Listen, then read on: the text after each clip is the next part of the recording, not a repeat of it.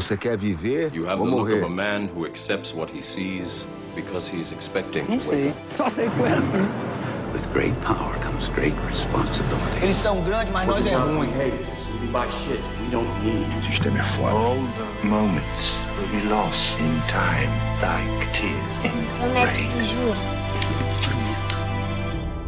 TalmaCast, o podcast do Cineclube Debates.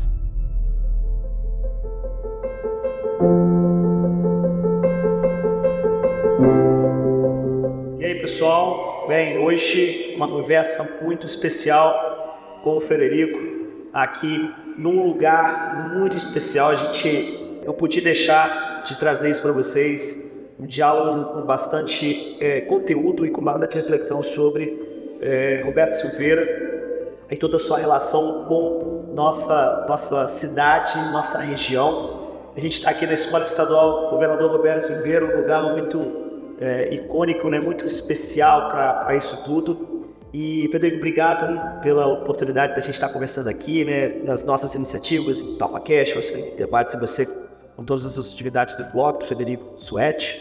Eu queria começar essa conversa nossa aqui, assim, puxando muitos monjesuenses, né, principalmente os mais novos, desconhecem essa figura, desconhecem a sua trajetória.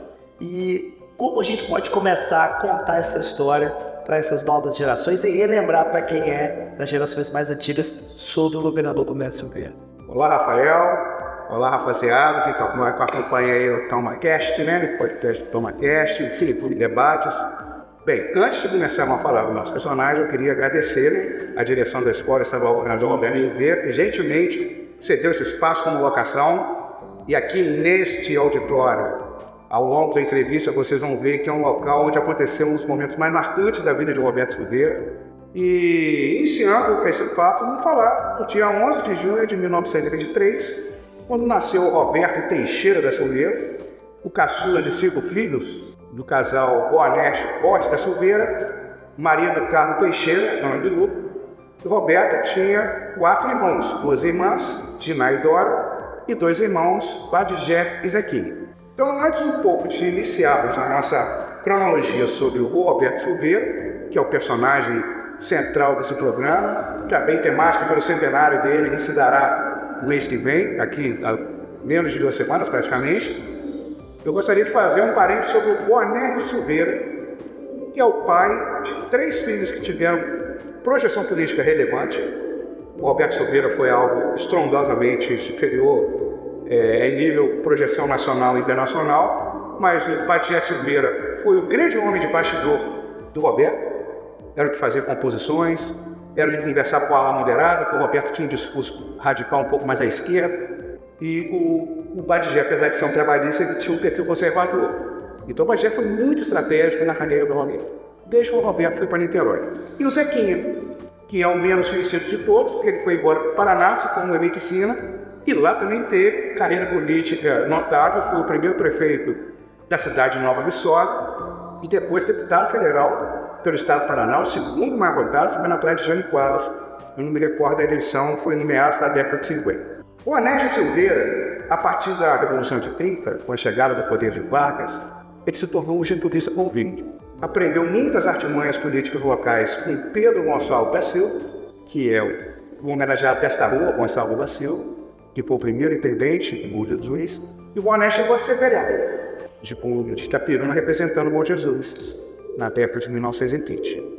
Então, é um personagem que merece um destaque também, porque a gente não conhece um pai que tarou três filhos políticos dessa forma, dizendo se fosse, se fosse só o Roberto Silveira, ele estaria bom tamanho, mas ele fez mais dois.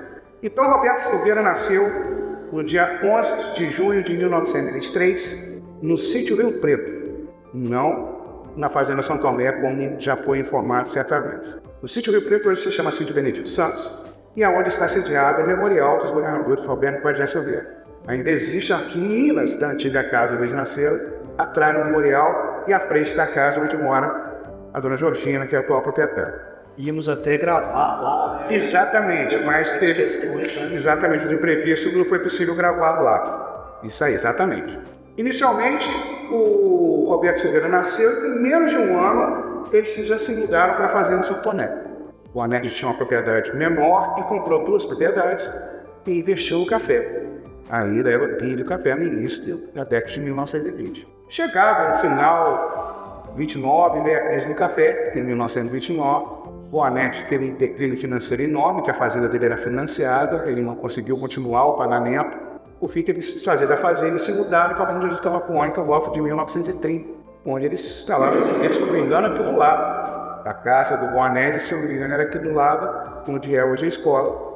E em 1937, Roberto, com 14 anos, se mudou para Niterói, acompanhando os outros dois irmãos que já tinham ido. Batista foi o primeiro aí em 34, que é o mais velho, o em 35, e o Roberto foi em 37, aos 14 anos para Niterói, para fazer o científico, depois entrar em faculdade, e aí começou a se talhar para o Roberto. Já no no, no ensino secundarista, ele já liderava movimentos estudantis, entrou na faculdade de Direito, foi um dos fundadores do Centro Acadêmico da Faculdade de Direito. Tudo em cima do trabalhismo, do getulismo, o Boneste influenciou os filhos todos que trabalhou. E o Roberto também trabalhou como jornalista no jornal, se não me engano, a Folha da Manhã, de Niterói. Ele trabalhou no jornal. E antes de se formar em Direito, ele já era uma liderança estudantil expressiva e que 24 anos de idade se elege deputado estadual pela primeira vez, ainda estudando ele. E o grande papel dele, além de ter destaque na, na Assembleia Constituinte, ele foi eleito deputado constituinte, e a eleição dele em 47 se deu em janeiro de 1947, por conta da adequação do calendário eleitoral imposta pela Constituição de 46. Então, as eleições gerais de 47 foi em janeiro, dia 19 de janeiro. Roberto Silveira se elege deputado estadual a primeira vez e ganhou protagonismo, além dos trabalhos da Constituinte, na campanha do Petróleo é Nosso, que já se iniciava. Já tinha já um movimento do Brasil ter autonomia, de explorar o petróleo. Ele foi determinante no estado do Rio de Janeiro já dava para perceber o engajamento dele como era diferenciado, né? Totalmente, totalmente. E os discursos dele, a pauta dele, a quem direcionava os discursos que tem, eu tenho um CD que tem alguns discursos do Roberto Silveira.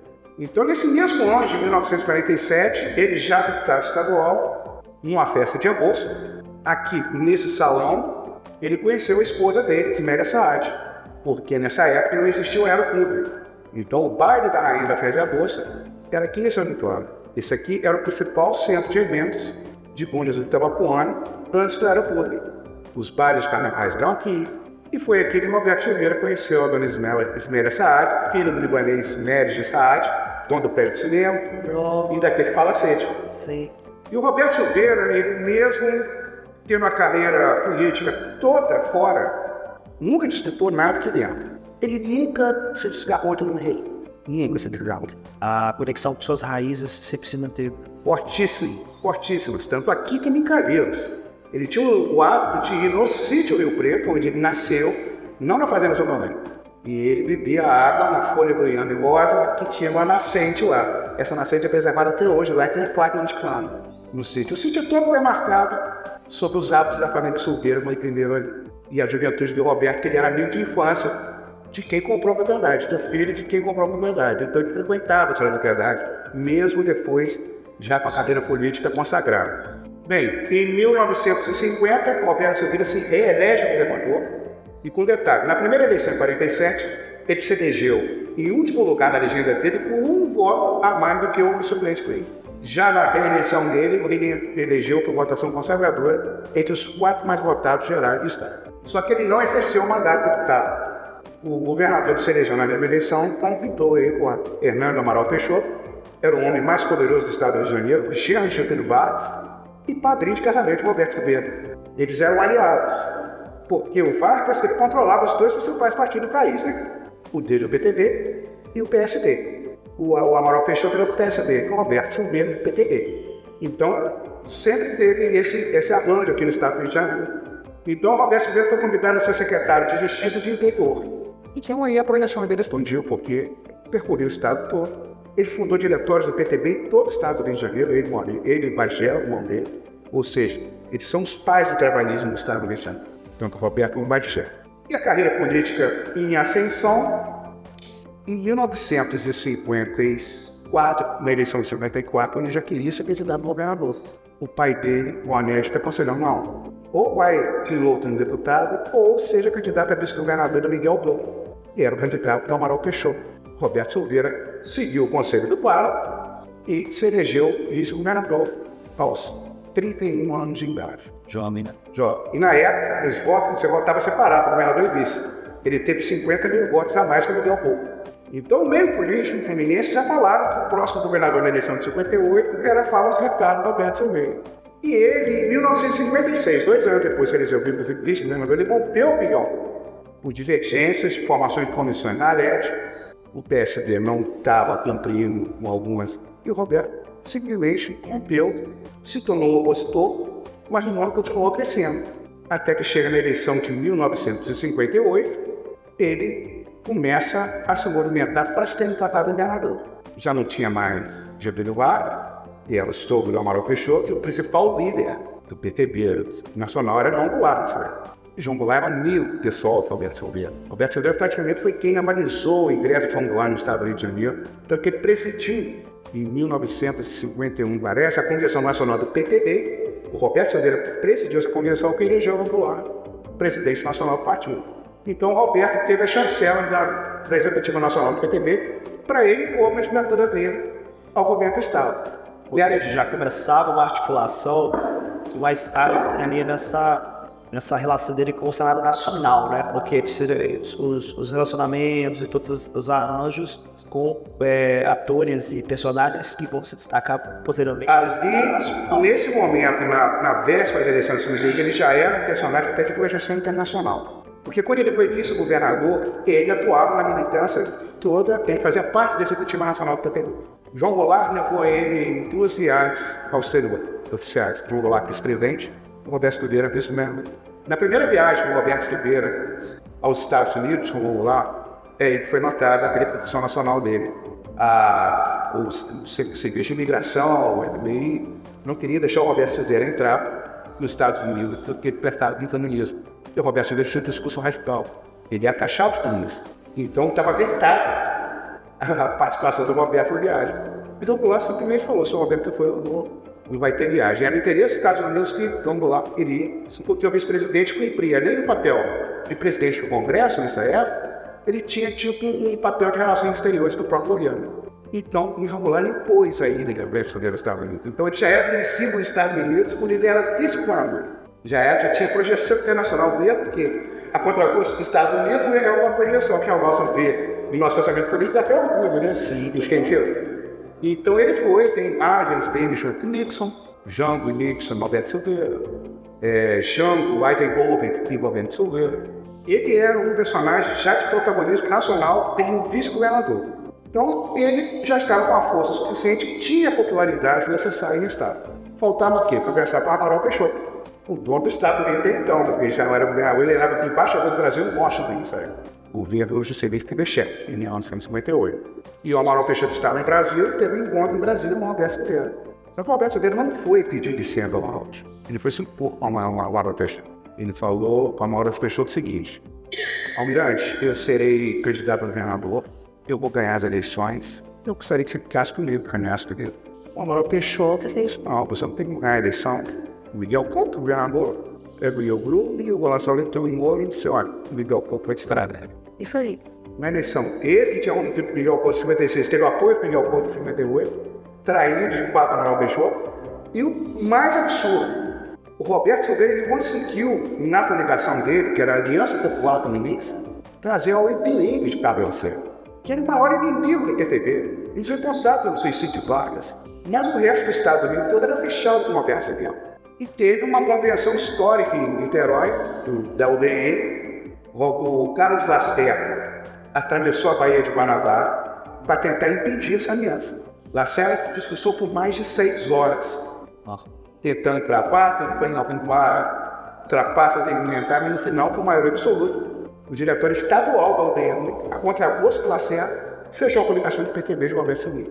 Talvez seja a única da história do Brasil onde a UDN, os UDNistas e trabalhistas caminharam porque era muito pior que PSPB e DQ. O Acera era o povo. Era o apelido dele mesmo turístico, é Porco, Rajalista, governador da Guanabara. E o Roberto, com isso, ele enfrentou todo o poderio econômico dos grupos poderosos que acompanhavam sempre Amaral Peixoto e teve uma eleição consagradora com 56%. 13% a mais da Pancosa, não sei porquê, candidato, e era o candidato Amaral Peixoto. Nesse momento ele demarca então essa conquista como governador e Sim, uma eleição histórica, histórica né? histórica, sem precedentes até hoje. E o Roberto Silveira, ele era muito à frente do seu tempo. Foi o primeiro candidato a usar no seu tipo eleitoral o samba.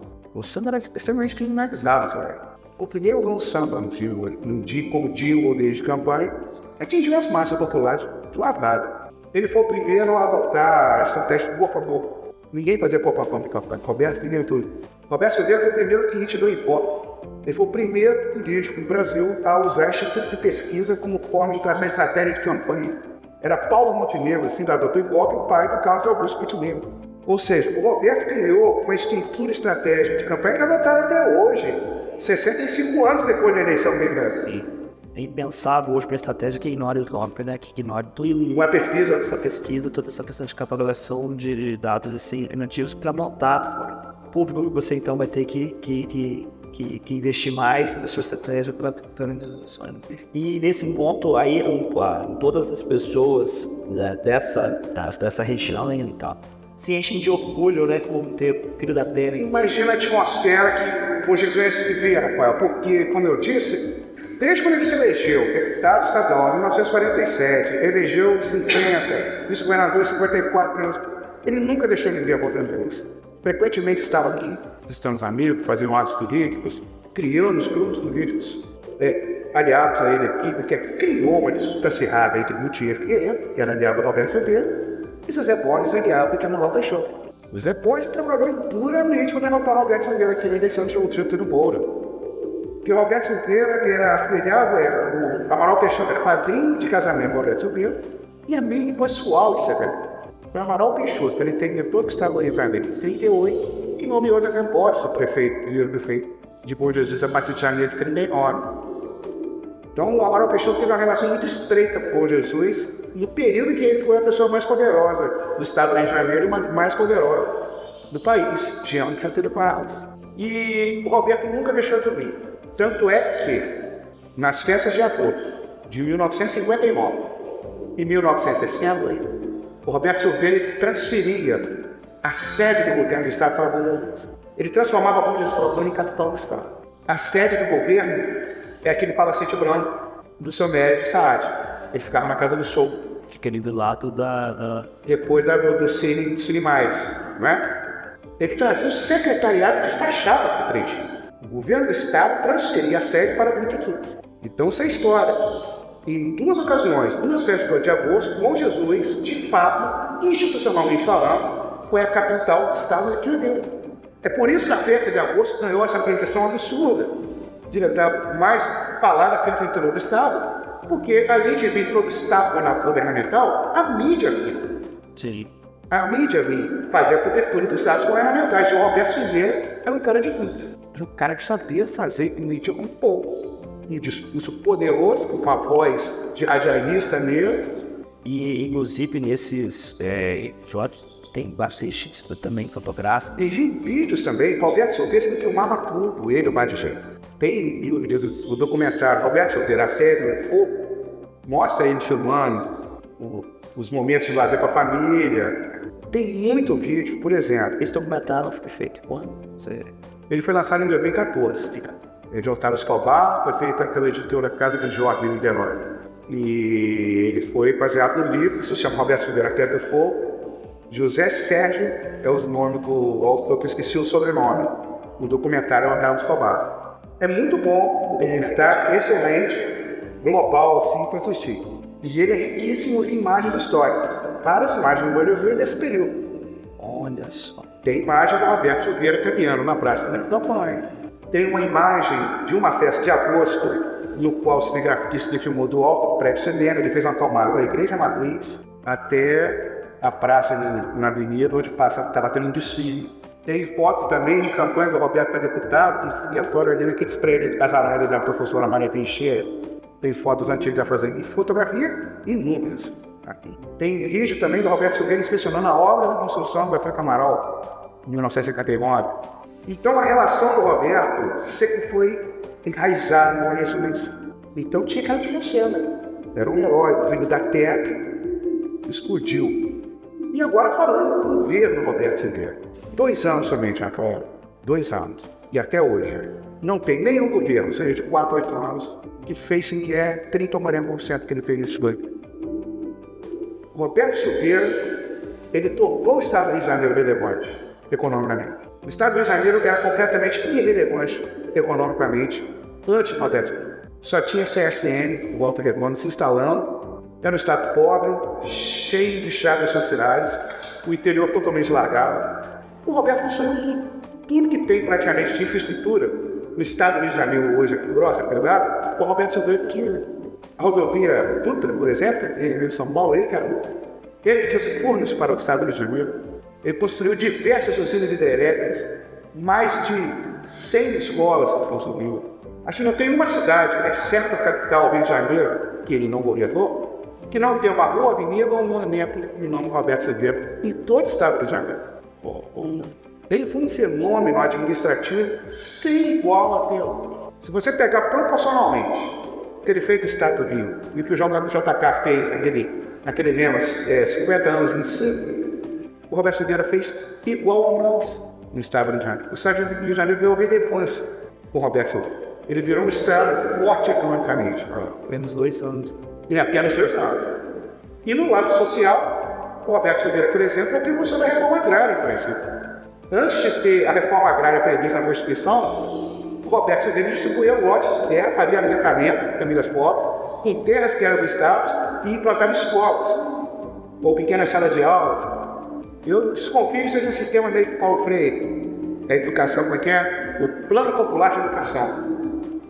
Teve um dia que ele abriu 80 escolinhas e salas de aula em um único dia obcecando educação, energia e estrada. Então ele revolucionou. A visão ampla das estruturas, né? É, Evidentemente, porque se discute muito sobre essa questão da jornada dele encaminhando-se para, quem sabe, né, pleitear a, uma eleição de âmbito nacional. De âmbito nacional, porque a forma como ele geriu esses, dois já mostrava uma visão holística da coisa sem descer. E ele promovia, ele dava publicidade ele sabia fazer a propaganda. Uma estratégia comunicativa então. Muito. Ele sabia, a estratégia de marketing universitário dele era impressionante para a época. Para a época foi impressionante. Ele ainda criou a Tudo. Ele já enxergava o potencial político do Estado Janeiro, que é a antecessora do tudo. Ele criou a Bolsa de Valores do Estado de. O Roberto Silveira deu cara ao Estado de Janeiro. Deu relevância em âmbito nacional no que diz respeito para atrair investimentos externos. Porque sem infraestrutura, sem energia, como é que você vai atrair investimento? Não é? E morreu de maneira trágica, pode ser até dizer que banal. Entendeu? Ele estava passando, estava no período virada de ano no Palácio Itaboraí, que era o Palácio Verão do governo do estado de Petrópolis, e deu uma enchente pesada aqui em Santo Antônio de Pádua, e ele queria vir logo para acompanhar o trabalho, resgate, pertencimento do vídeo. Foi convencido de não ter ruim, mas ele decidiu A aeronave ficava no Palácio Negro, que era a Casa de Verão do Governo Federal, que lá tem um aeroporto. E decolou. Deu um vento, a aeronave pequena, ele bateu ali em uma das estruturas do Palácio Negro e caiu no chão de volta. A aeronave começou a pegar fogo. O Roberto conseguiu da aeronave. Ele saiu da aeronave e fotógrafo por preço. Estava ele, o cinegrafista, o fotógrafo e o fotógrafo por preço. Como deve ser, voltou para ligar o fotógrafo. É passando. Aí era na absurdo, né? Absurdo. Nos protocolos de segurança hoje ele não morreria. O segurança não deixaria ele, que um governador, um presidente ele não conseguiria morrer. E o Roberto ainda não morreu na hora. Ele agonizou oito dias na cidade. Inclusive que entre o quarto e o sexto dia, a notícia era muito positiva, porque ele estava reagindo. Daí isso hoje uma suspeita que tem entre familiares, vereadores, e o Roberto tem sido morto dentro do hospital por conta de agentes da depressão, que vieram dar o boxe 64 e tentaram dar o boxe 64. E foi sentido, o Roberto Silveira tinha uma, uma forma de comunista aqui nos Estados Unidos muito antes disso. É uma possibilidade. Tá? Não posso descartar. Não posso descartar. E houve uma também, né? Não, mas eu, foi uma coisa absurda. Nem vídeo tem, né, nesse documentário tem que velório, o sepultamento, da agonia das pessoas na frente do hospital nos dias que ele estava lá. Parou o Estado Janeiro. Rafael, o nome do Roberto Silveira é tão poderoso, era tão poderoso na época, que 20 meses depois, o nome do Roberto Silveira elegeu ele comigo, governador do Estado, contra a Tenório da Voltante. O Badia Silveira se elegeu governador do, do Estado sem nunca ter disputado uma eleição regional. Ele tinha sido vereador três ou quatro vezes em Resende, porque o Badia Silveira se mudou para Resende, a família dele é lá. Foi presidente da Câmara lá duas vezes, vereador três, acho. Depois nunca mais foi para eleição, porque ele ficava nos bastidores do PTB e foi secretário do governo Roberto Silveira. Com o nome Roberto Silveira, o se elegeu governador do Estado. Um nome. Falando o nome Roberto Silveira e falando a promessa de conduzir o legado dele. Ele uniu o partido, que estava rachado, porque ele tem uma grande liderança, todo mundo muito novo.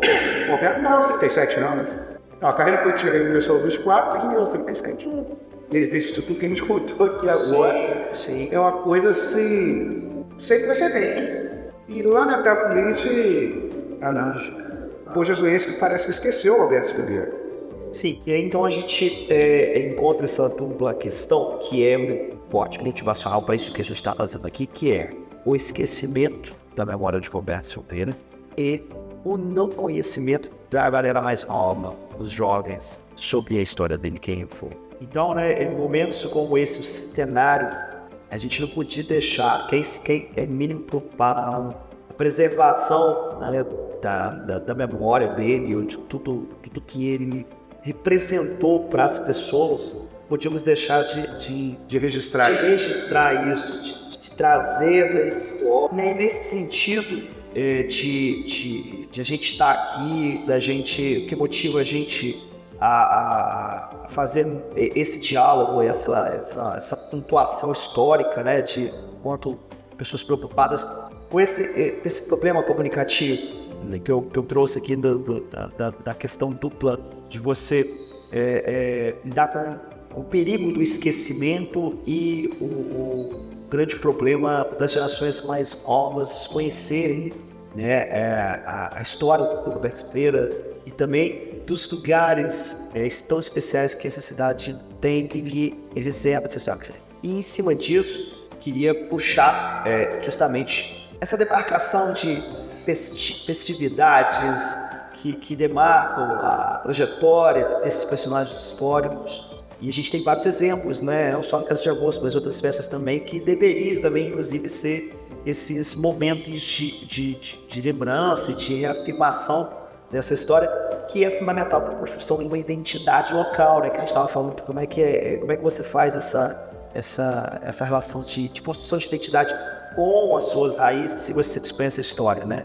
Do local, não faz sentido. Exatamente, ainda tem ainda a lacuna que o poder público sempre deixa, né? Esse ano, sendo o ano do centenário do Roberto Silveira, a meu ver, a Secretaria de Cultura e Educação tinha que estar envolvida nisso, estruturando projetos, tipo, criando imagens temáticas, por exemplo, a festa de Calheiros esse ano. Isso é um, tem mais de Roberto Silveira no cartaz da festa. Ainda mais que a data coincide com... Exato, a festa de Calheiros vai ser 9, 10 11 de junho. O domingo, o último dia da festa, é o dia do centenário do Roberto. E até o momento, a única homenagem que eu tenho ciência que ocorrerá será promovida aqui pela direção da escola na festa de agosto. Ah, o professor, o professor Francisco e a outra diretora que me foge, me faz na memória o nome, eles falaram que na festa de agosto para o desfile, eles estão preparando, porque eles não conseguiram encontrar conteúdo para fazer algo para o dia. Tanto que eu dei o conteúdo para eles semana passada. Então eles vão trabalhar esse conteúdo que eu dei para eles, junto com essa entrevista que vai lá, acredito que até o dia 11 de julho, né? Sim, sim, sim. E, então eles vão preparar algo para a festa de agosto. Mas a festa de Calixto tem uma programação. Tem alguns atos, fazer um passeio turístico, enfim, porque não falta é, referências históricas de Roberto Silveira demarcadas institucionalmente, não pelo poder público, mas a iniciativa popular a partir do final de 2013 início de 2014 fizeram um trabalho formidável de resgate da história não só de Roberto, mas também de Vadiger Silveira E é mais grave ainda, que chega. Foi extremamente importante na vida política de Roberto e o próprio Jeff atuou. Governador de prestígio. E tem, até então não tinha nenhuma avenida, impulso, nada na gente para Jesse Silveira em Jesus. Para você ter ideia do prestígio político do Bate Jesse Silveira, no período de tensão política brasileira, no golpe de 64, no dia 18 de março, 13 dias antes, 12 dias antes do golpe, e alguns dias depois do comício da Central do Brasil, cinco dias depois do comício da Central do Brasil, o Roberto, o pai de Essa estava aqui com o João Goulart. João Goulart estava na Praça do Portela, promovendo um grande ato político em defesa do seu mandato. Em PTB da região noroeste toda, do sul do Espírito Santo, e anunciando a autorização, a assinatura do convênio para construir o usina hidrelétrica de Rosal, para criar um grande parque industrial na região. Ou seja, naquele momento de conflito que o jovem sofria aquela pressão do golpe que já existia desde o começo da central, já existia essa atmosfera do golpe, essa tensão política, ele estava aqui defendendo o mandato do John Bowman. Olha a relevância que o Bom Jesus tinha no cenário político nacional. Graças a Exatamente, sendo que João Goulart, como vice-presidente, ele já esteve em Bom Jesus Telefona com Roberto Silveira em 1960, caminhando, tem fotos, duas fotos dele andando, Roberto Silveira aqui em Bom Jesus. Ou seja, João Goulart, nessa breve linda política dele, também esteve duas vezes Bom Jesus, por influência de Roberto Silveira. Então, o Espaço Cultural Luciano Bastos, a editora Norte Fluminense, através capitaneado pelo Gino Bastos, o Andrezinho está sempre junto, e alguns calheirenses, a Cíntia, o a Dona Jontina, que espero que esteja se restabelecendo do probleminha dela, eles fundaram a Associação, a Associação dos Amigos do Memorial Canador Alberto Padilha Silveira. E no dia 6 de agosto de 2014, no sítio Benedito Santos, antigamente no sítio Rio Preto, eles lançaram a pedra fundamental do memorial. O memorial foi inaugurado em 2016, em agosto de 2016. Inclusive com a presença da viúva de Roberto Silveira. Dona Isméria Saad veio, e em 2017 foi assim, o símbolo máximo do resgate histórico da memória de Roberto Silveira, principalmente, foi quando a Vanessa Neia, pela primeira vez desde a morte de Roberto, participou da abertura de festa da Gás, na sua unidade oficial. Se recebendo honraria. Isso aí tem um valor histórico fascinante, graças a Deus, eu tenho sido tudo registrado em vídeo. Eu tenho um processo todo do resgate da memória, da construção do memorial, inclusive aquele documentário que eu te dei vai até essa festa de agosto. Tudo isso, toda essa história do memorial está naquele TVDzinho que eu te de 2018, mal produzidos, comparar com hoje, as manhas que eu tenho hoje, viu? E o Pai José Silveira, ele teve finalmente a sua memória resgatada no final 5 de 2020. O prefeito Roberto Salino plantou um busto ambulante né, na Praça Leandro Portela, ao lado dos Roberto Então foi um passo muito importante, por exemplo. Mas não é o suficiente. Pois é. Não é. Isso, isso vai de encontro tudo aquilo que a gente estava é, é, cantando agora há pouco sobre o nosso porque é, é cativar isso é, as gerações mais, mais novas de Porto Jesus é, fomentar esse, esse espírito, né? É, ele, ele é algo muito mais é, profundo porque ele é longevo e você conseguir criar essa atmosfera de pertencimento ele, é, de alguma maneira, ele, ele traz como consequências essa mobilização popular que ela é fundamental, porque gestões vêm e vão, deixam suas marcas, deixam suas contribuições, mas nada se compara a esse intento a iniciativa popular. popular. E eu acho que aí, é, como pessoas que pensam, como a gente, né, os nossos projetos, essas nossas ações sempre voltadas para o audiovisual, a gente pensa que o audiovisual é a linguagem fundamental para manter isso, para cativar isso, provocar isso na, nas pessoas, né?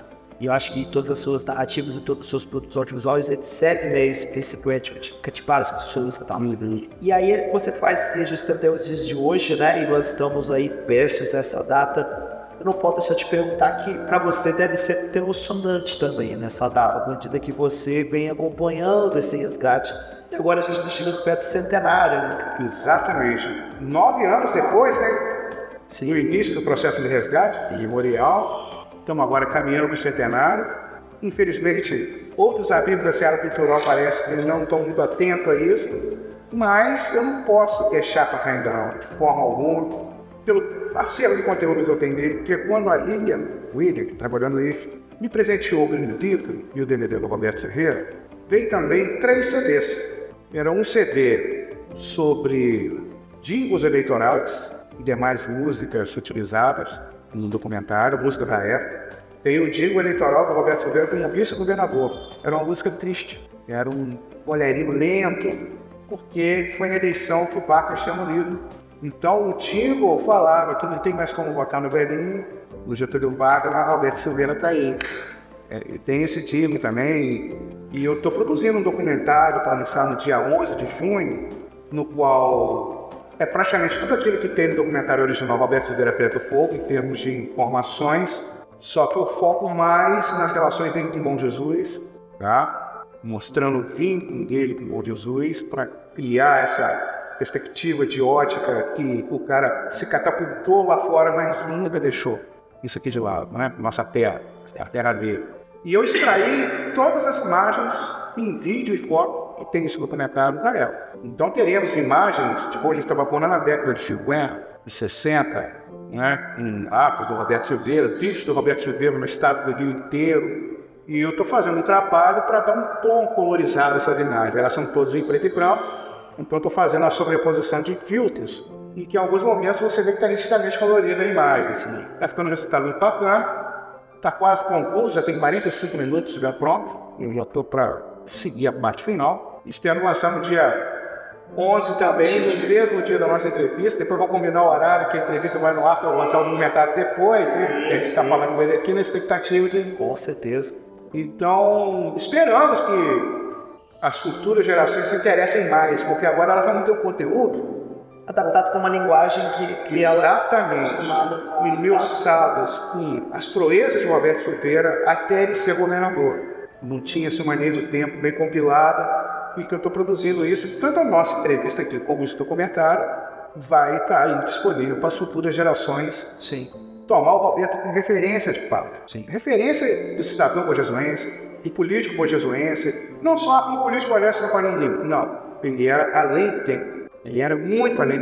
As estratégias eleitorais que ele criou em 58 são adotadas até hoje, 65 anos depois da morte, da, da eleição. Né? E isso tem que ser estimulado, principalmente pela idade dele. Roberto jovem, morreu aos 37. De forma trágica. De forma trágica, mas é uma inspiração para os jovens. Oh. Olha o quanto esse cara construiu entre os 24 e os 36. Né? Sim. É para os jovens que não, a política é aqui. Somos nós que que ocupar a política, nós jovens. Política não pode ser feito, pessoal. Sim, no sexagenário assim. Exato, e isso é muito, muito é, marcante também, muito necessário, que ponto de vista das, das desconstruções sobre o senso comum de política também, né? E, é, é, todas essas, essas coisas que acabam sendo criadas como obstáculos para o movimento e para o entendimento de que política é as relações humanas como um todo, nas, nas micro e macro, relações que eu todos estamos de alguma maneira todos seres. E, e, eu queria te agradecer muito por essa oportunidade de a gente estar aqui junto, né, mais uma vez. Eu que agradeço também a oportunidade que me é dada também. E, e, com certeza aí, né, o TalmaCast, é, que é um projeto, para quem não conhece, né, o Talma, é um projeto de extensão do Instituto Federal Fluminense dos Bom Jesus. O objetivo é trabalhar é, o diálogo interdisciplinar já iniciado pelo Cinema Debates, que também tem essa, essa, essa missão de resgatar a cultura local, de manter a memória local, de, de ajudar de alguma maneira né, a história do nosso campus, a história do antigo colégio técnico se mistura também com a história de Bom Jesus. Sim, totalmente. O projeto do Instituto Federal é, de alguma maneira, é, se enraizar na comunidade, se colocar uma extensão para isso. Então essa comunicação toda está também disponível no Spotify lá, também nos nossos canais, os vídeos, onde a gente pode é, sentir também um pouco do, feedback de vocês, de interagir com a gente, de mandar as perguntas ou que vocês é, que estão nos ouvindo e vendo, né, é, pensam e sentem sobre isso tudo, né? Eu creio que é isso, meu caro. Tem alguma coisa que você queria encerrar, alguma informação? Ou não, vamos ao vivo, Roberto Silveira. Ao viva! Roberto Silveira, 100 anos. 100 anos. É isso, gente. Valeu. Até a próxima. Até a próxima.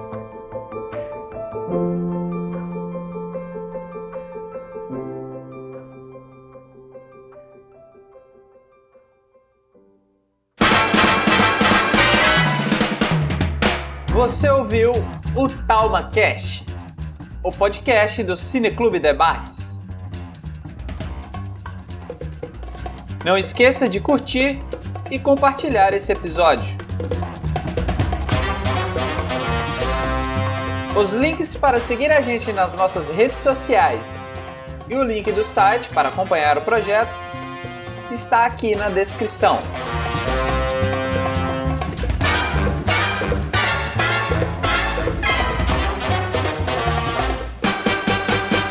Quem assina essa edição é o William Gil, que no caso sou eu, ou Will. Para você que nos escutou até aqui, o nosso muitíssimo obrigado.